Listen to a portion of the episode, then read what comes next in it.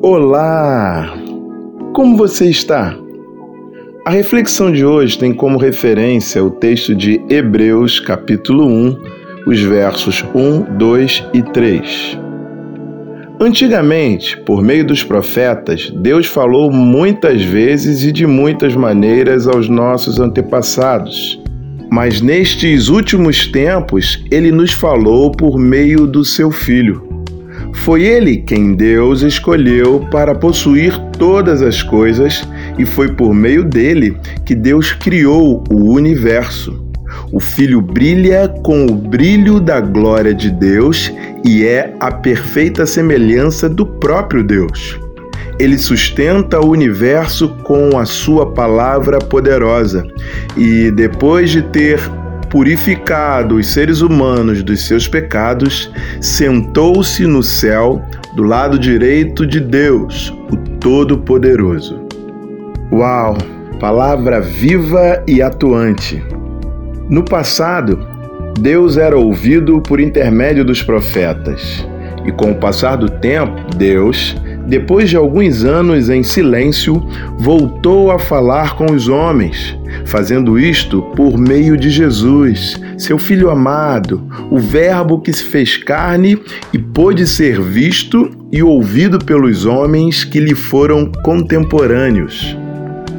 E o interessante é pensar que Paulo foi a prova viva de que Jesus, mesmo depois de morto, tendo ressuscitado e sido assunto aos céus, seguiu ainda falando aos homens.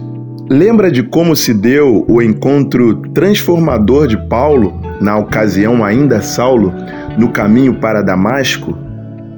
Porém, agora, essa voz divina que não mais se cala, fala aos homens através de sua palavra viva e escrita, que, quando lida com devida reverência e vontade de compreender sua mensagem, nos permite ouvir Deus falar por meio do Espírito Santo, que não só habita entre nós, mas em nós que cremos e confessamos Jesus como Senhor da nossa vida palavra que ecoa no nosso interior, produzindo vida e paz verdadeiras.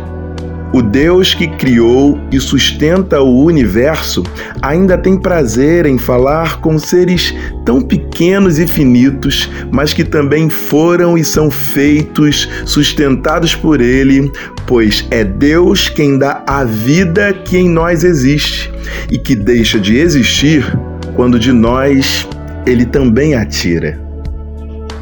É atribuído à nossa poetisa Cora Coralina, em sua forma de pensar e poetizar, o seguinte dito: Não podemos acrescentar dias à nossa vida, mas podemos acrescentar vida aos nossos dias.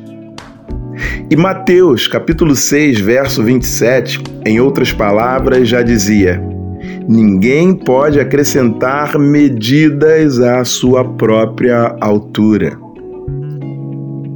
Dessa forma, por mais que pensemos ser senhores da nossa vida, a grande verdade é que nossa tarefa e preocupação devem ser a de buscar ter a vida, que é Jesus, caminho, verdade e vida, presente em nossa existência diária a partir da escuta da voz de Deus, que nos fala por meio do Espírito Santo, que se revela na meditação da palavra escrita a nós, conhecida como Bíblia.